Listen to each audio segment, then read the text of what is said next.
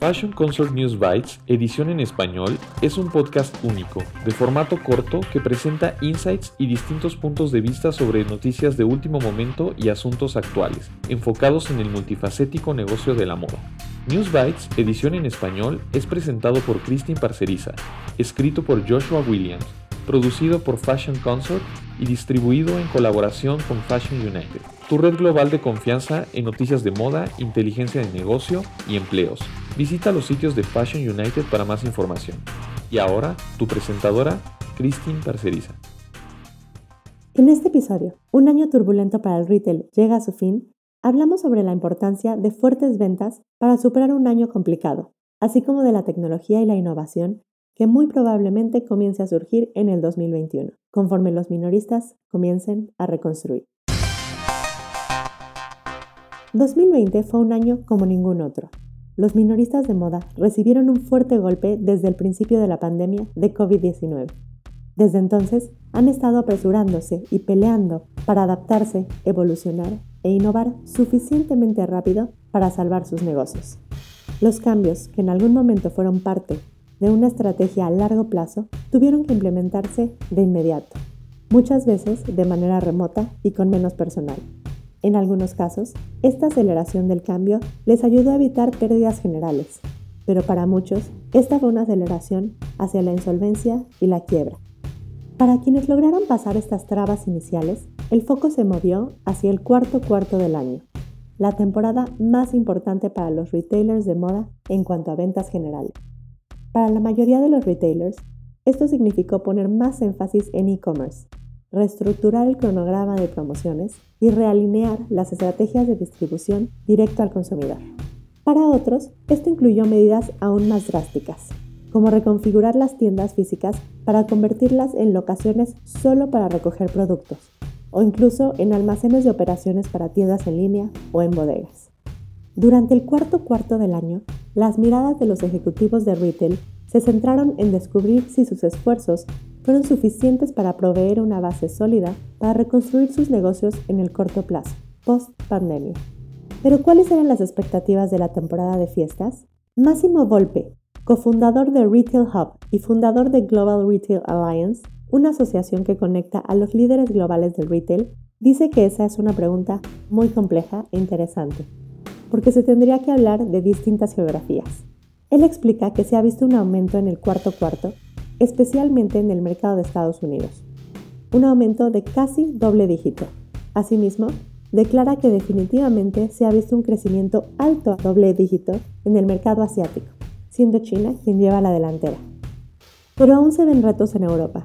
Él explica que hubo un repunte en toda Europa, pero por las posteriores olas de COVID en áreas específicas como Francia, Reino Unido, Italia y Alemania, se vio una desaceleración muy fuerte, por lo que depende mucho de la geografía.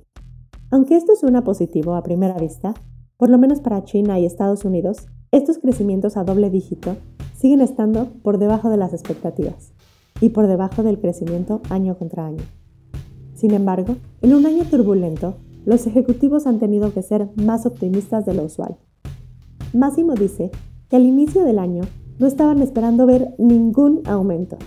Probablemente no iban a igualar sus predicciones y muy probablemente tendrían que esperar hasta la próxima primavera para ver un retorno decente en el sistema de la moda. Pero hay rayos de esperanza.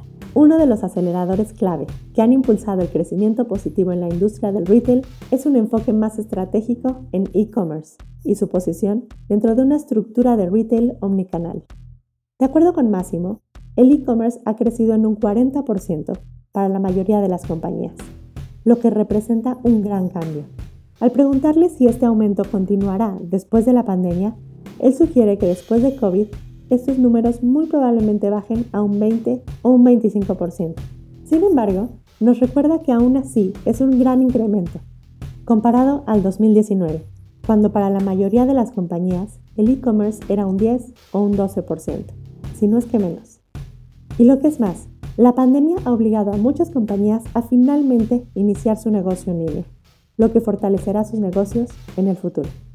Máximo enfatiza en que muchas de las adaptaciones e innovaciones que los retailers continúan implementando después de la pandemia tienen que ver con la personalización enfocada en la experiencia del consumidor. Él dice que las innovaciones, como las ventas virtuales con un asistente de venta, pueden crear una situación omnicanal en donde puedas tener una relación directa con la tienda, con una persona en la que confías y que tarde o temprano llegues a conocer. Todo dentro de un espacio tan cómodo como tu casa o tu teléfono, en una situación más segura.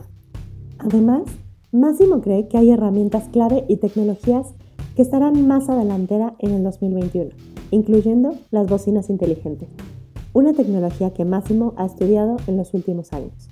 Él cree que el uso de bocinas inteligentes continuará creciendo después de COVID, especialmente cuando esta tecnología entre en reinos como el de los videojuegos.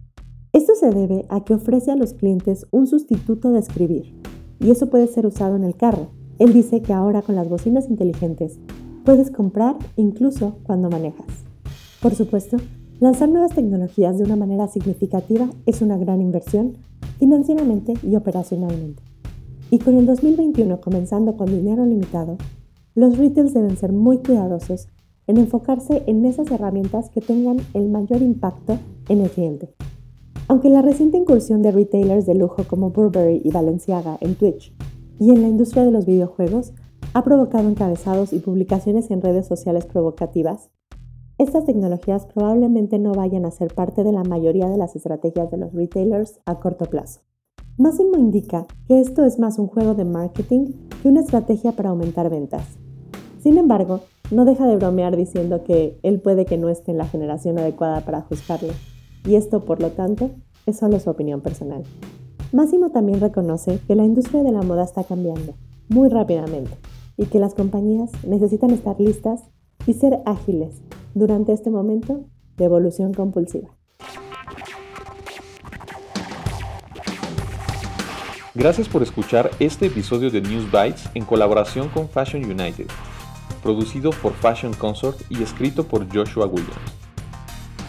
Visita FC News Bites para más información.